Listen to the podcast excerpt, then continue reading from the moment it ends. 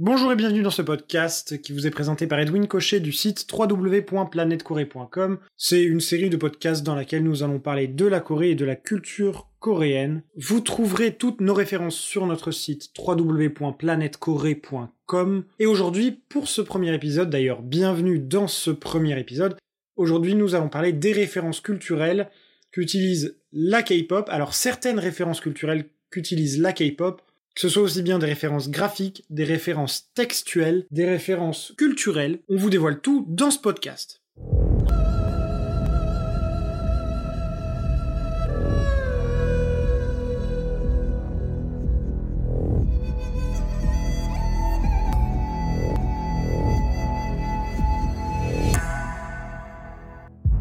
La K-pop n'est pas n'importe quelle musique contemporaine, que ce soit ses textes, ses concepts, ses idées. La musique peut être inspirée par d'autres domaines de la culture. Par exemple, il peut y avoir des influences de la culture classique, que ce soit de la musique classique ou encore de la philosophie ou d'autres domaines d'influence.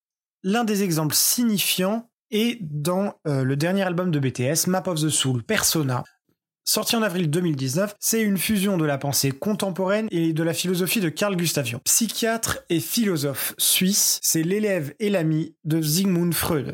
Si on traduit un peu en français, le titre de l'album c'est La carte de l'âme, Persona. Ce titre fait référence à deux sources. En premier, au livre sous le même nom par Murat Stein, alors ce livre est paru en 1998 et est considéré aujourd'hui comme la meilleure introduction à la psychologie et ensuite à l'un des concepts jungiens principaux, la persona.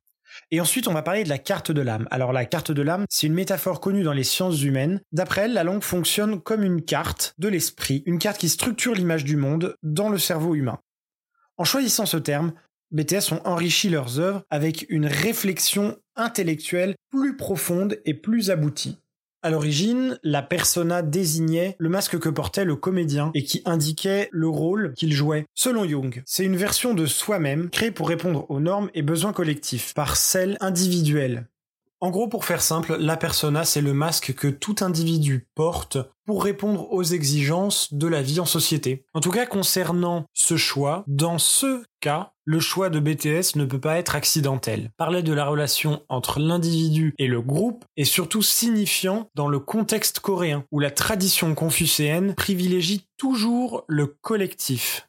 Et pour changer un peu du registre des BTS, dans le clip Jopping du groupe Super M fait référence aux Avengers de Marvel et utilise les références visuelles très caractéristiques du Colisée et du high-tech. Il prône la nouvelle technologie, le progrès. Dans ce clip, on remarque quelles scènes du MCU ont servi de référence à Super M, un univers surpuissant qui réussit visuellement à mélanger ancien et ultra moderne, comme avec le Colisée que l'on voit tout neuf dans le film, en pierre dure. Cela peut représenter la Corée telle que peut percevoir un étranger ou exprimer la nostalgie de l'ancienne Corée, une Corée traditionnelle d'avant la guerre et ses destructions. Le Colisée en pierre dure va se retrouver transformé en hologramme au fur et à mesure du clip ce qui, dans ce cas, pourrait symboliser une Corée telle qu'elle est, avec ses grands chaïbols, son développement économique fulgurant et ses prouesses incroyables. Cela peut représenter le choix de l'évolution de la Corée du Sud, alliance d'ultra-moderne et de tradition.